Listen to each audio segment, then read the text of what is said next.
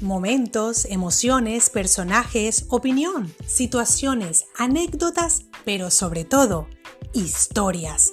Aquí comparto mi encuentro con personas apasionadas, apasionadas en cualquier área de la vida, pero también apasionadas por el flamenco.